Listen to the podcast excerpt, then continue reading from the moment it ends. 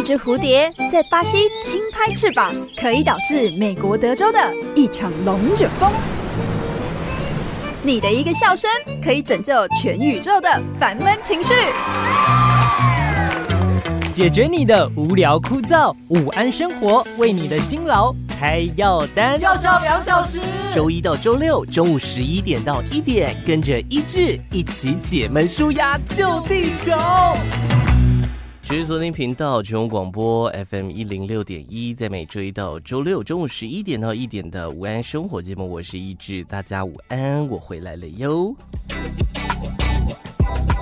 如果大家有在关注我的 Instagram 跟脸书的话，可能都有发现我上礼拜跑去冲绳玩，一直玩到昨天才回来。但是如果你是只有听节目没有 follow 到 IG 脸书的话，可能就不知道这件事情。所以呃，各位请大家现在就到我的 IG CYZ 点 N 脸书搜寻一志乱讲话，都可以找得到我，你可以随时 follow 到我的最新动态的啊。如果你错过了冲绳系列的现实动态的话，我已经把它。加到我的精选集的，你可以在在那个我的页面当中找到这样。当中有非常痛苦的爬山的旅程。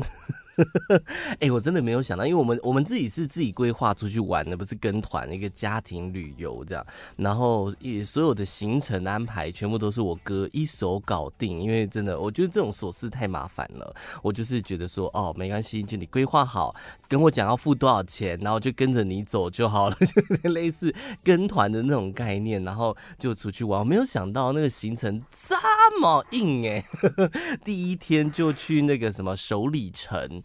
冲绳一定要去的就是首里城嘛，它是以前琉球王国的那个皇宫的那个建筑，这样。重点是我没有想到那个阶梯这么多哎、我第一天就给我来个震撼教育，我真的是爬到快要死掉了。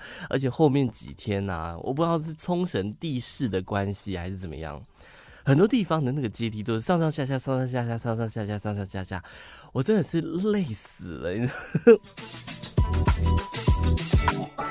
但重点是我也不敢抱怨啦，因为毕竟这些行程不是我排的。你如果说今天是我自己排的这个行程的话，我觉得没办法怨天尤人，或者说我有参与讨论的话，我也不好就是就是当时候就可以提出来说，哎、那很累耶，一定要排这么硬吗？还是干嘛？但毕竟行程不是我排的嘛，所以我们就只能点点，不然的话我会被骂。我就讲说不参与安排行程，又要在那边念东念西啊，这 会被讨厌的。你知道我昨天回到家，因为我出去五天六天呐、啊，第六天回来不算的话，实际玩玩了五天，然后每天这样走来走去，走来走去，走来走去，我量了体重，发现没有瘦哎、你知道那一天还有朋友就看到现实动态，我不是发那个我的照片嘛，然后就传讯跟我讲说，哎、真的有用哎、你这样每天爬上爬下的 有瘦哎、我说不好意思，那是美图秀秀修的，没有瘦，晚上三餐都吃很好的。你知道我这呃呃，距离上次出国也是四五年前的事情了。然后我到这一次在坐飞机出国，才发现说，我到现在还是很害怕坐飞机这件事情。小的时候都不觉得自己怕坐飞机，但是我这一次出去，我有一个很深刻的体会，就是。飞机太可怕了，尤其是它那个起飞跟降落的时候，反倒觉得说它在天空很稳定的飞行，那我不怕。就是起飞跟降落不是要加速吗？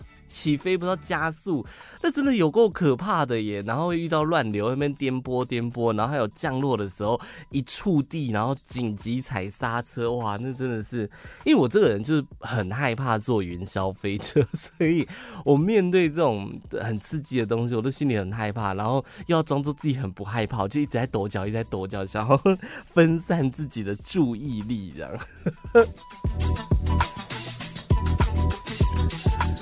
整趟旅程好玩的事情真的太多了。如果要跟大家分享的话，大概可以讲个三天三夜的三更半夜跳舞不要停歇，大概就是这么长，这么长，这么长。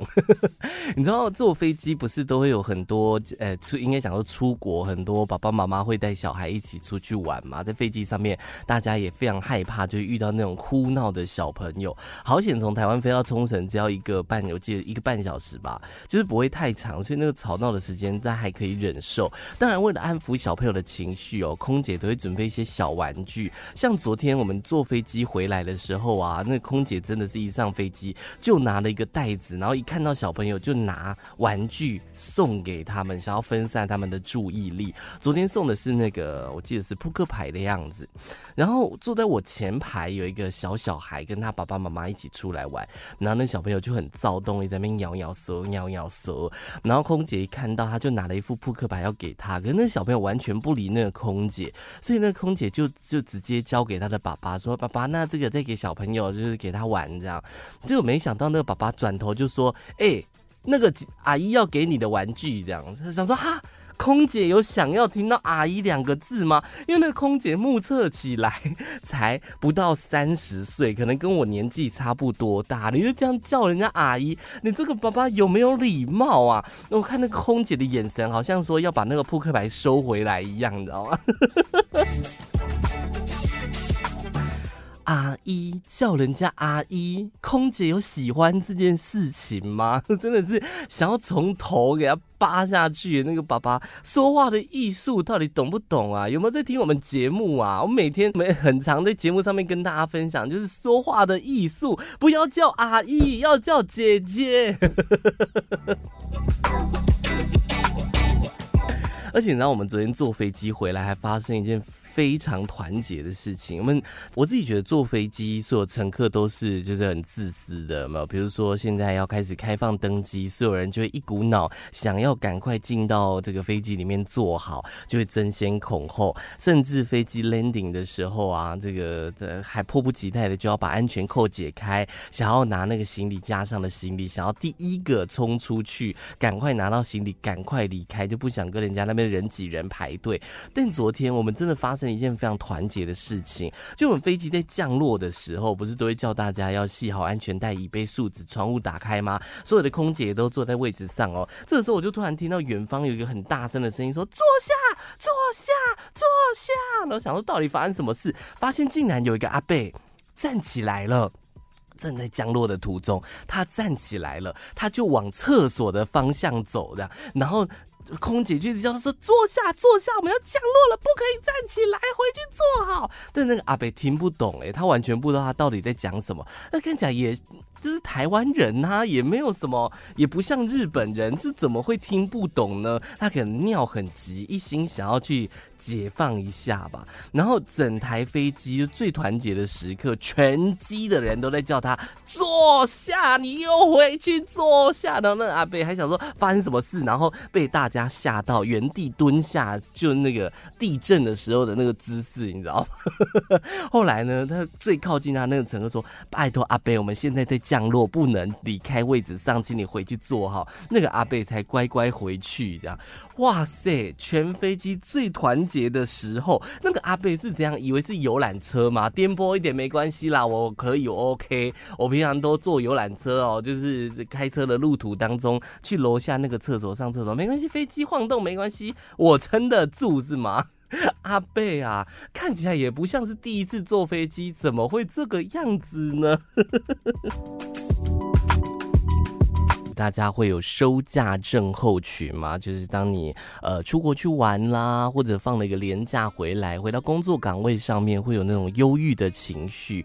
大家会有这种情形吗？就是会有一种哇，好像一场梦一样。每次旅行之后回到日常生活，会有那种恍惚的感觉，就想说。我真的有去过那个地方吗？像我昨天晚上真的就在家里面坐在沙发上，想说天哪，六天的行程，啪一下就没了耶！真的就是好像做了一场梦一样，那种感觉真的是蛮奇妙的，对不对？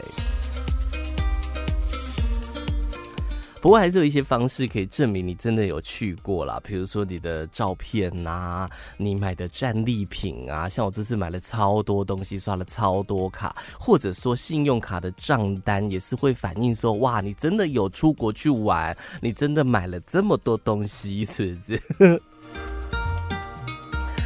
真的是蛮奇妙的，也就有的时候就觉得说，旅游为什么不能一直捋下去？像我那个在日本最后一天，我就躺在饭店里面，也不想出去逛街哦，就是只躺在床上，然后就心里想着，我不要回台湾，我不要回家，我要继续玩。为什么我不能继续玩？然后我就坐起来，打开我的钱包，发现，嗯，日币都花光了，嗯。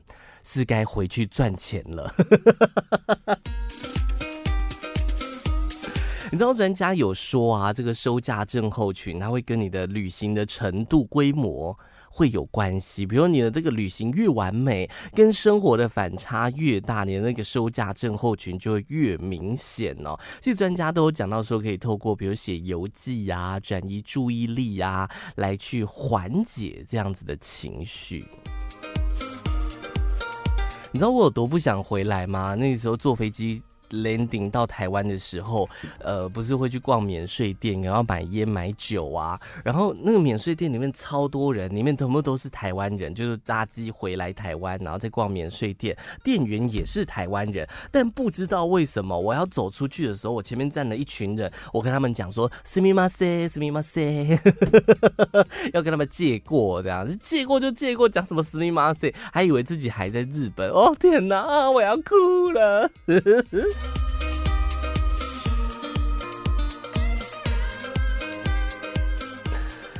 当然，不是每个人都会有这种忧郁的情绪哦，可能跟性格有关系吧。比较敏感一点的人，可能对于这种情绪反应会更加强烈。所以专家就讲到说，可以去分散一下注意力，就是刚回。国就是，比如说去出像我出国去玩的周末，可以再安排一个小旅行，比如说一日游、二日游，慢慢的，不要一下就戛然而止的那种感觉，呃，分散一下自己的注意力，也不要一直局限在说说啊，我的旅程已经结束了这样子的想法当中。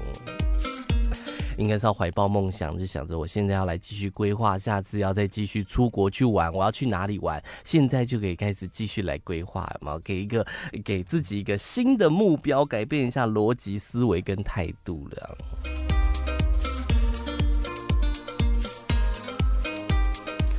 你知道回台湾不是都会带很多伴手礼吗？我说真的，我买了很多东西，然后。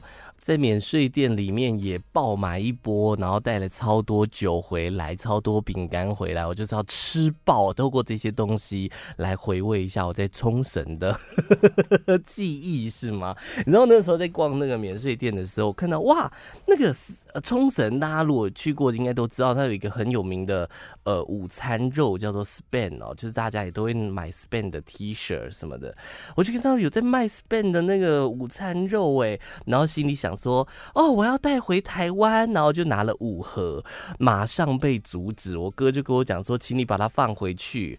你是在想害我们被罚钱罚到死吗？我说哈，罚什么钱？他说不能带肉类制品，然后被罚三十万呐。我说说不是不能带猪肉制品吗？这是午餐肉啊，这又不是猪肉哎、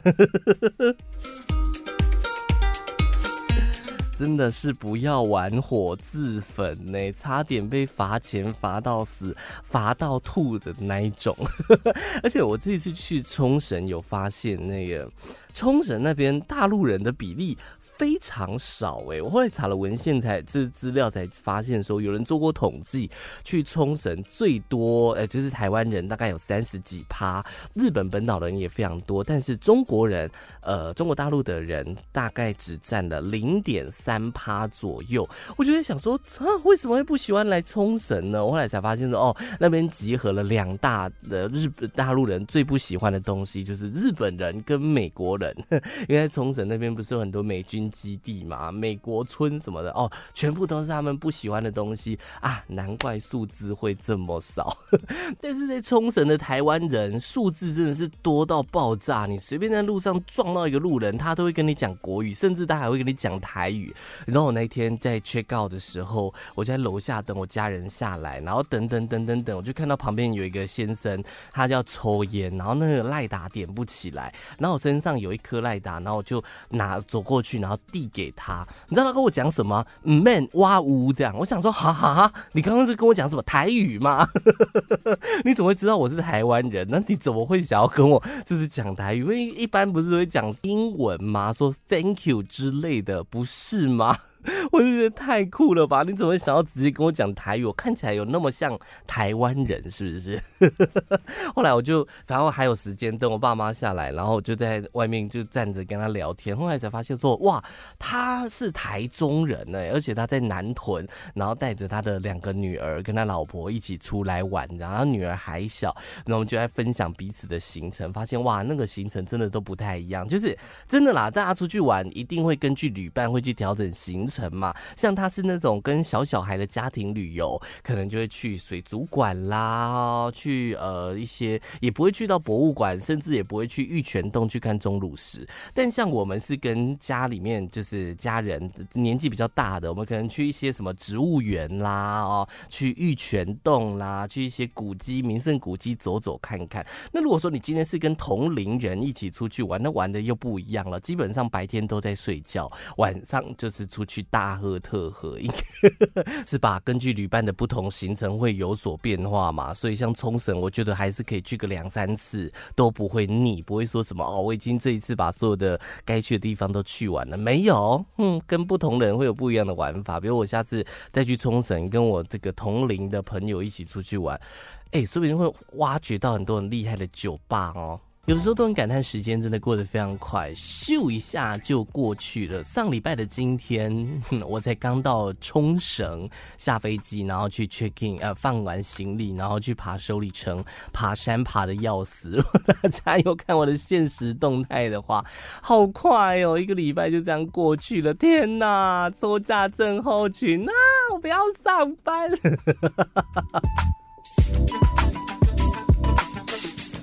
然后昨天就是有听众在问那个我们这次去冲绳的行程，因为他们说他们也想要自驾游，想说看一下就是我们的行程是去了哪边，然后他想要作为参考规划他们家里的家族旅游，所以我就昨天很认真的就在回想说我们这六天五夜到底都去了哪些地方，结果。我有那个短期记忆丧失，你知道吗？就某一天的晚餐吃了什么，我竟然是完全没有记忆的，我觉得超级可怕的耶！怎么会这个样子？因为我是很就是一直去冲绳就去拍照，一直拍照，一直拍照，我就回去翻我的相簿，我想说，嗯，那天的晚餐为什么我没有拍到照片？那我们到底是去吃什么？怎么办？怎么会这样？那我就传讯息传给我哥，因为行程是他规划的。我说：“哎、你是不是都有在写日记、做笔记的习惯？你会跟我讲一下我们这几天的行程到底都去了哪些地方？”哈，他说：“哎、你怎么跟妈刚刚问的问题一模一样的？我妈昨天晚上也在复习说我们去了哪里，去了哪里，然后她也很多地方忘记说，哎、我们第二天的晚上就是吃什么东西，大家都忘记，然后好可怕。”去日本，我这次真的吃了蛮多新奇的东西，而且特别是，比如说像我去日本某一天晚上，我就跟我妈说：“哎、我要去逛麦当劳，你们要吃什么东西吗？”他们想说麦当劳，台湾不是就有啊？你招来日本吃麦当劳，你是他个破给你？我说没有啊，日本的麦当劳有多很多台湾没有的东西。我是上网找他们日本的菜单，发现他们竟然还有奶昔，他们竟然还有漂浮可乐，这些在台湾都已经消失绝种的东西在日本通通都有，那一定要来吃，要来回味一下的啊，对不对？而且日本的麦当劳它还有推出那个巧克力三角派，我不，呃，我记不到它真正的名字叫什么啦，就是三角形的，然后一个黑色的一个花，被我形容的感觉很不好吃。它就是一个呃，有点是类似千层。呃千层派的那种派皮，然后里面包的是巧克力的内馅，另外一个包的是焦糖巧克力的内馅，这样。我那天就是为了吃那个三角派，特别跑去麦当劳，我有诶也有 po 文，大家如果有看到的话。哇，吃的惊为天人呢！想说，哇塞，这种东西台湾怎么会没有？我一天晚上还跑去买星巴克，然后又被又又又提出一样的质疑：星巴克不是台湾的哇？你是早可以日本，你早来日本假星巴克，你是大概破的？我说没有，日本的星巴克也有其他的东西，好吗？后来我就去。我就进去那个星巴克，因为我不太确定他们当季推出什么新的东西，我就说，呃，Do you have anything special？他可能还以为我在问什么怪怪的东西，然后他就一脸问号的看着我说，哦，like Halloween，Halloween，new 呃 new drink，new drink 这样。然后刚刚那边有菜单，我就指着一杯黑黑的东西，它真的是整杯黑黑的。我说 like this，like this 这样。他说，哦，那是他们万圣节新推出的饮料，就是特别符合万圣节，我想说，我也不知道那里面到底是什么，而且就我跟他前面的那个沟通状态，我是觉得很难再问出他的那个成分到底是什么。我想说算了，我就直接买了，直接喝了，反正这台湾也没有，我就点了一杯那个星冰乐来喝。他说他是特别为万圣节所推出的，然后呃，星冰乐里面的那个颜色特别把它弄成黑色的，里面还有一个小小小小一块一块黄黄的东西。我后来喝了才发现，哇塞，是南瓜布丁哎，哇塞，好酷哦！心满意足的回去饭店，觉得哇塞，我真的吃到了很多星级的东西，那是台湾都没有哎。但其实也不用羡慕人家啦，我们也是有很多国外没有的东西啊，对不对？你看像台湾，昨天肯德基呃，因应那个万圣节哦，也推出史上最皮的组合 皮蛋蛋挞，大家有看到那个新闻吗？我是看到我吓吓了一大跳。蛋挞不是甜的吗？啊，皮蛋不是咸的吗？那把它加在一起，那到底是怎么样的一个诡异的组合搭配哦？我是不知道外国人来台湾会不会特别点这个蛋挞来吃啦，因为皮蛋对于外国人来说是很可怕的一个东西嘛。皮蛋的英文不知道大家知不知道是什么？其实呃呃，那叫什么？呃，thousand years old egg，就是这个蛋有一千年的那个时呃时间，因为它非常的黑，所以外国人都说它放了一千多年的。那我有些外国人非常不喜欢皮蛋的味道，甚至像什么臭豆腐啊，什么呃内脏类呀、都没有办法接受。我就不知道他们到底有没有办法接受皮蛋，就连台湾人也不一定会接受皮蛋，你知道吗？我看到那新闻，就想说，嗯，我要去买来吃。它那个皮蛋上面呢、呃，在蛋挞上面，呃，放了皮蛋，撒了葱花，然后再加了美奶滋。我朋友昨天吃，他说很好吃，他觉得非常的酷。嘿，我又你知道心很喵，你知道吗？好想去买一颗来吃看看。而且我朋友还跟我推荐说，肯德基最近有推什么剥皮辣椒纸包鸡，他说也是赞赞赞。我现在在找一个完美的时机点去买来品尝一下。我想要放在假日吃，欸，哎，就感觉平日吃好像有点太罪恶哈。但假日吃，等到礼拜六不知道会不会已经卖光了。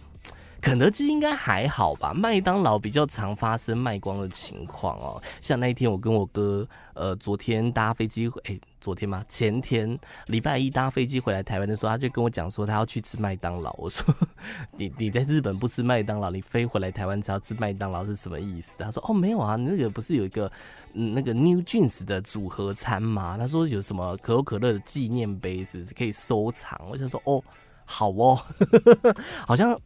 还蛮多人会去买那个 New Jeans 的套餐，对不对？它是不是跟之前 BTS 联名的那个有点类似啊？我是不太确定的，我没有研究到那边。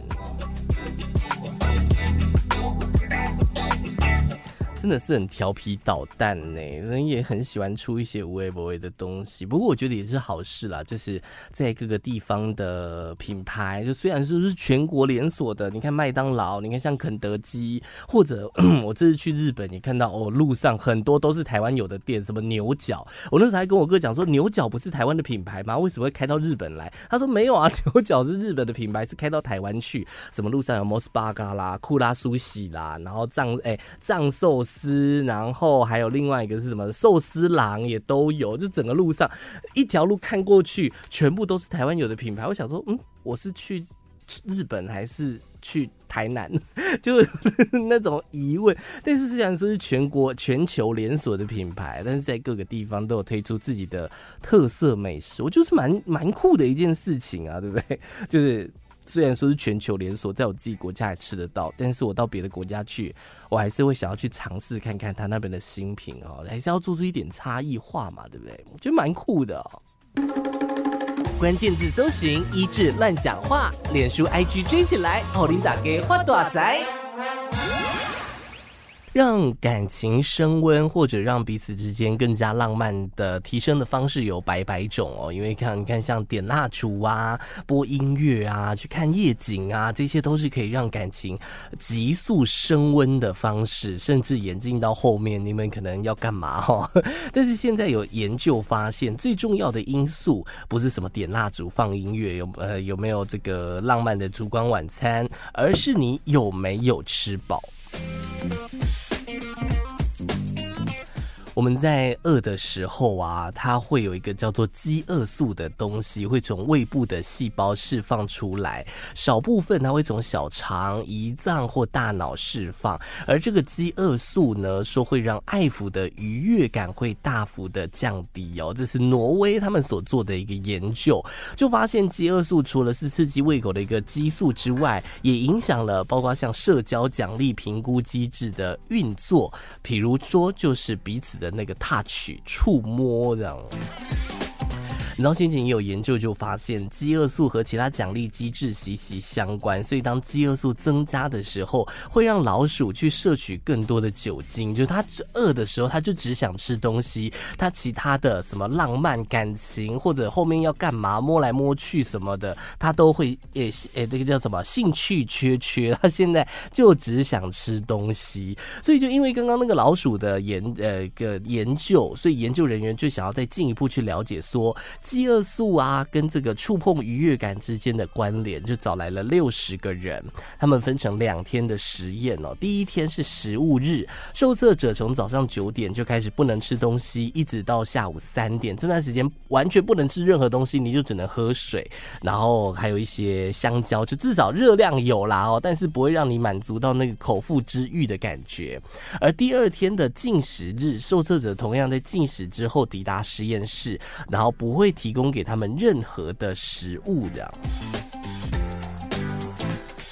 受测者在这两天都会分别接受不同速度的右小腿抚摸，然后他们会透过功能性的核磁共振去观察他们的脑部有什么样的变化，然后也要问这个受测者说：“哎，你在被摸的时候啊，对，愉悦感跟那个强度有多强？就你有多开心啦？”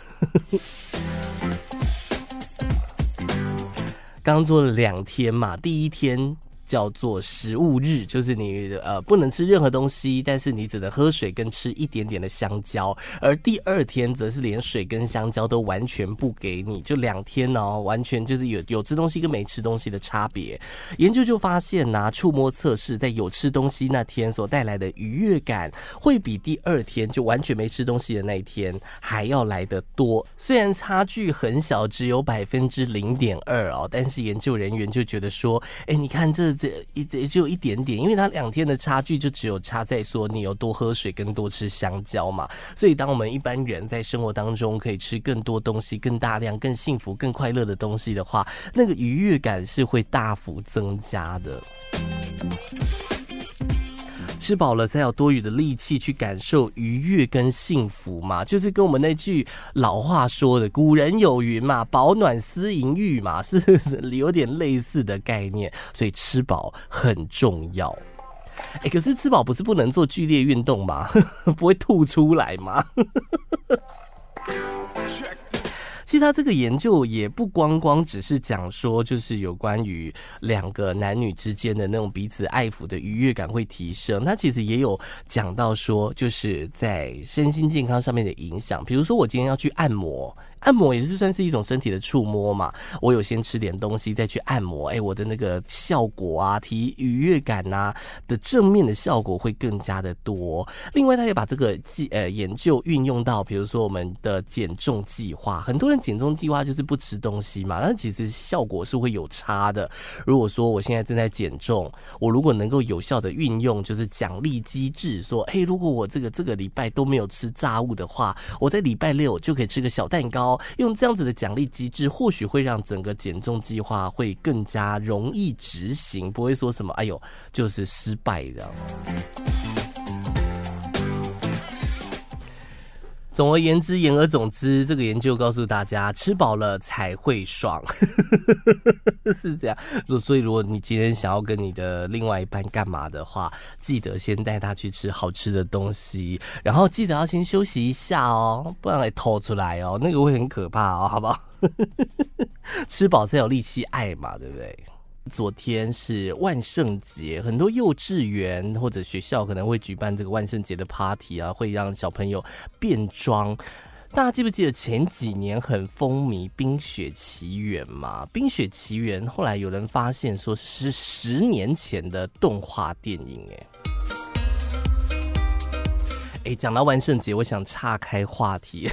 现在不是很多，之前不是也跟大家聊过，说这个不是逼疯家长的一个节日吗？是在比赛各个家长谁的美劳功力比较强大，有没有？然后大家家长就会在脸书啊，在 IG 啊晒出自己家里面 小朋友的装扮。像是我那天在跟大家聊万圣节的时候，也有听众传来给我，我觉得太可爱了吧？怎么会这样？你知道我有一个朋友，他手工艺也是非常的强，他就说他侄子啊，这一次万圣节想要扮成灭火器的，然后他就说好，这个哎，舅舅是舅舅吧？舅舅还是叔叔？哦，叔叔帮你做这样，他就去那个买了很多材料啊，什么纸啊，怎么剪，然后反正就是帮他做了一个灭火器的造型。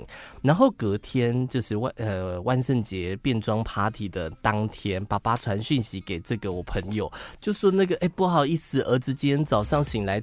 跟我说他突然不想扮灭火器了，所以我们就把他打扮成小蜜蜂。那个而且那个小蜜蜂他还传照片哦，那小蜜蜂就是真的去呃租一件衣服的那种小蜜蜂的造型。还有我朋友气得半死，他说好啊，老子就是花了这么久的时间帮你做了一套灭火器，而且看起来很可爱，居然不要，早上醒来跟我改变心意是什么意思？这样。讲到这个动画电影很多年，刚刚讲到《冰雪奇缘》是已经是十年前的动画电影了，然后就有网友开始整理出来其他的电影案例，比如说大家可能不知道大家记不记得《神偷奶爸》。神偷奶爸也出了很多续集，那你知道他第一集是什么时候上映的吗？是十三年前，甚至冰雪哎，冰原历险记也是二十一年前的电影，功夫熊猫是十五年前的电影，天外奇迹也有十四年的时间，海底总动员更是有二十年的时间。天呐，时间真的过得非常的快耶！看《冰雪奇缘》的小朋友现在都已经几岁了？大学毕业了吧？哈，所以现在应该也没有人打扮成《冰雪奇缘》吧？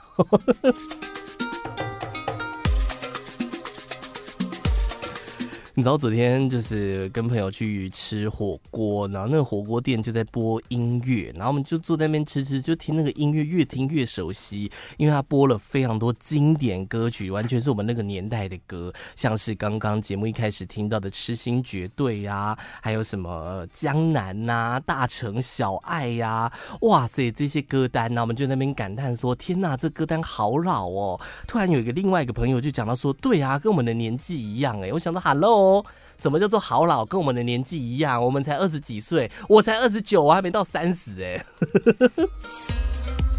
他说没有啊，这就是我们小时候的歌啊。重点是我们一群人就在火锅店里面开始在忆当年那个场景。有够可怕，多可怕！就在讲说哦，我们以前都听 CD 啊，我国小的时候还有听那个录音卡带，你知道吗？然后还有什么家里面，不知道大家家里面应该都会有一台跑车吧？很久以前，应该每个人家里面至少都有一台跑车。什么跑车？就是那个录影带啊，不知道那个看完录影带要嘎回去，会有一辆跑车吗？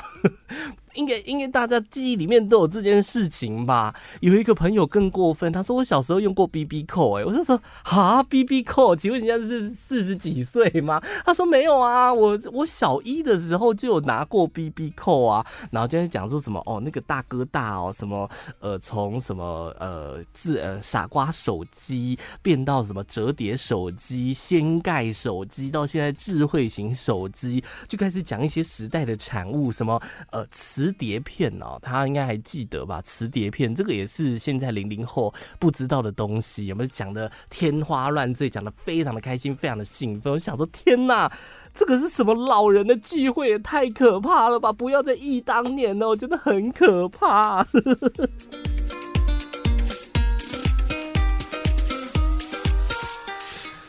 啊，真的是还好，我现在外观还处在一个会被查身份证的外观。你知道吗？那天去 KTV，然后唱超过十二点，有警察来临检，他就说：“哎，麻烦一下出示身份证哦。”然后每个人就把身份证拿出来给他看，这样。我那时候还很开心，讲说：“天哪，他以为我未满十八岁。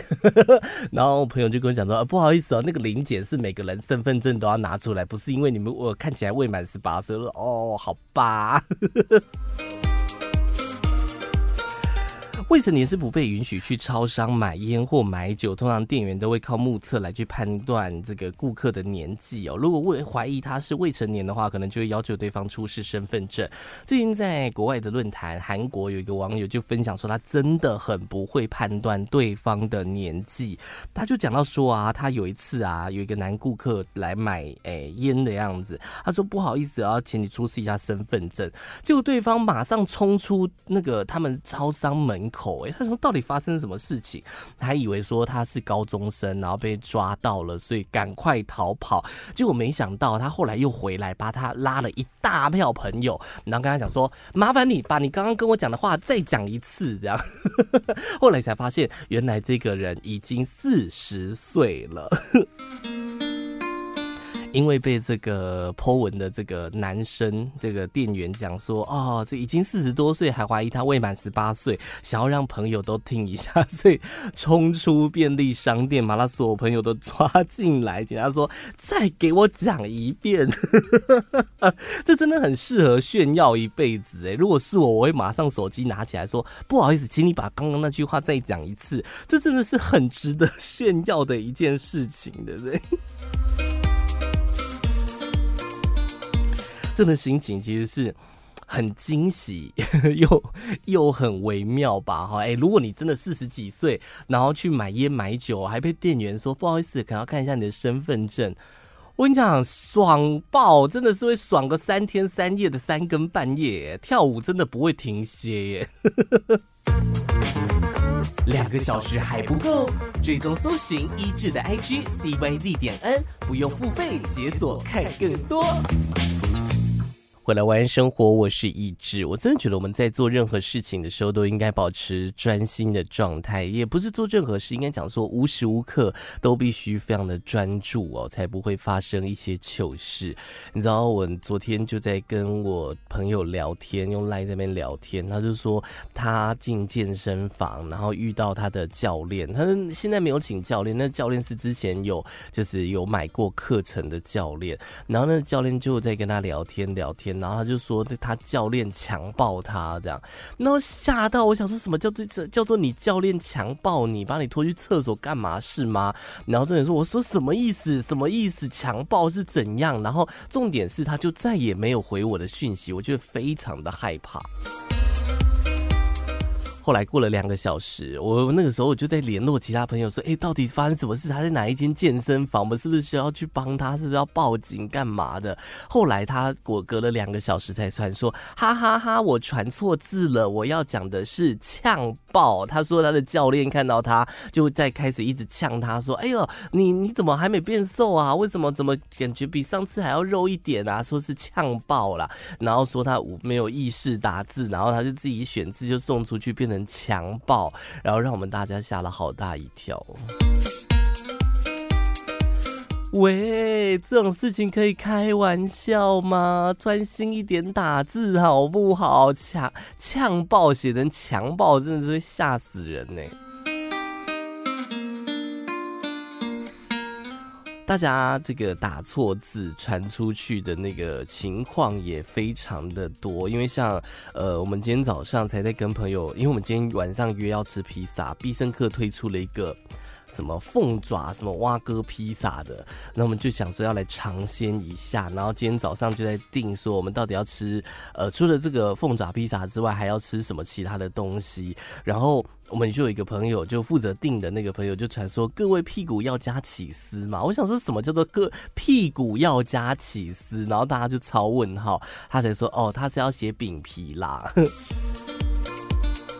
喂，打字就算了，这种出糗就是群组内部的人看得到。但是我跟你讲，我在台北有一个朋友更厉害，他昨天搭公车的时候要按下车铃，他就发现说，为什么他座位旁边的那颗下车铃是有一个塑胶盖。盖起来的塑，就是你要把那个塑胶框框翻起来才能按那个下车铃，他就觉得很奇怪，为什么？是怕人家不小心按到吗？然后他就想说，哦，好吧，那那也没那也没事，好不好？我就我就掀开来按，结果他那个 塑胶盖一翻开，按下去，整台公车，呦呦呦呦呦呦呦，开始狂叫这样，然后司机还马上停下来，转过头说发生什么事这样，后来他才。发现，嗯，那一颗按钮不是下车公车下车钮，那个按钮叫做呃防治性骚扰偷窃专用铃，这样，难怪要用塑胶框盖起来。那个下车铃就在那个防性骚扒窃专用铃的。正下方，那 他直接，因为他就是，呃，你你也知道，大家坐公车谁会很专心在坐公车，都马在放空，然后看到下车铃有有按钮就给他按下去，谁知道去按到那个性防治性骚扰的专用铃，然后整台公车啾啾啾啾啾，真的不要这么闹哎，吓死人，真的是。我们都想要走在时代的潮流最前端嘛，所以可能会 follow 一下现在世界各地正在流行什么东西。大家都是从哪里知道现在正在流行什么的呢？你可能从抖音上面看到很多人都在拍什么 challenge 啊，或者说从这个新闻媒体的报道也是可以的。但是我总是会有几个权威的这个的。单位他们会出来跟大家分享说，哇，这个他们做了研究哦，在这茫茫人海过去这一年当中，大家讨论度最高的东西是什么？在英国有一个叫做柯林斯字典 （Collins Dictionary），它是一个这个呃算是词典啦，里面收录了非常多的字词。他们在每年呢都会选出一个年度的代表词汇，像是过去啊，他们曾经选出的年度代表字，包括像去年有一个长久危机，然后这个二零二零年是封锁，因为疫情的时候嘛，大家全部都关在家里面哦。在二零一六年则是英国。脱欧这些年度词汇，那你知道今年的年度词汇有哪些吗？这柯林斯列出的这个、呃、今年的流行词汇包括了“新二代”，这是英文也我也是第一次听到。我们“新二代”很常讲嘛，很多偶像都是“新二代”。他的“新二代”指的也不是说纯粹是明星的小孩，比较多的是有点那个富二代的那种感觉，就是业界的这个权贵啦、巨星的子女，透过裙带关系，他可以让自己的事业有比较好的发展哦，所以他会都统称叫做新。星二代，叫做 Nepo Baby，这样，这样巨婴的感觉吗？Baby 用这个词。另外还有像是贪婪膨胀，就是很多企业啊，在生活成本危机的期间，趁乱涨价，想要提高获益率等等的这些词汇收录在当中。还有包括反影响啦、八兹球啊等等，但是他们今年选出的第一名，也就是呃大家最常用到的词汇是 AI，人工智慧 AI 这个词汇变成二零二三年的热门话题。AI 技术蓬勃发展嘛，融入我们的生活当中，就像电子邮件啦、串流媒体呀、已经变成这个科技。像是我昨天也在节目跟大家分享，我们呃这个一群人在面店里面在讨论科技的进展嘛，我们就有朋友感叹说：“你看，我们真的是经历了好多东西，光是手机的演进，就是从以前的那种傻瓜机演变到滑盖机，从滑盖机。”演变到掀盖机，到现在的触控式的智慧型手机也是一样，就是科技的进展非常的快速。像我们现在就已经进入到 AI 人工智慧的时代哦，像是我们全国广播前阵子也有在这个官方社群上面 po 文 coming soon，很多人都想说，哎，你们是不是又要换主持人了？那边八卦一下，但是没有，我们是也跟上了人工智慧 AI 的进程，正式迎接 AI 的新纪元，我们的。AIM Radio 已经诞生了。这是全 AI 生成的歌单，搭配我们的 AI 主播串歌来跟大家分享，带来二十四小时不间断的好音乐。大家可以现在就到全国广播的官网来收听。电脑版本你就是直接到官网，然后上面会有一个 AIM Radio，直接点击它就可以进到页面去聆听。手机的话呢，你可以开启网页，点击右上方的三条线，开启选单，点选 AIM Radio 就可以听到了哟。它就是一个纯音乐的电台。如果你真的不知道，因为有的时候我们出去玩就是这样嘛，就是你想要听音乐，但你又不知道听什么音乐，每次听的都那些音乐。你想要挖掘更多新的好音乐的话，就可以来听 AIM Radio，就是 AI 机器人帮您挑选的。专属于你的歌单，而为了庆祝开台，我们要邀请大家一起来参加我们的开牌开台的活动，AI 开趴一起嗨，到脸书或者 IG 的谜底揭晓贴文下方留言，或者私讯也可以分享你最近想要庆祝或开心的小故事。如果你要点歌也 OK，呃，就是留言，然后我们会让会告诉 AI，请 AI 去帮忙分享你的故事哦。从昨天已经开始了，在每天晚上的九点半到十点半，在这期间就可以听到你的生活的生诶、开心的小确幸的事情，成为 AI 主播分享的首批铁粉，拥抱 AI，让我们一起创造无限的可能。好啦，今天节目就这样啦，谢谢大家的收听。IG 搜寻 CYZ 点 N，脸书搜寻一志乱讲话就可以找得到我。我们下礼拜见，拜拜。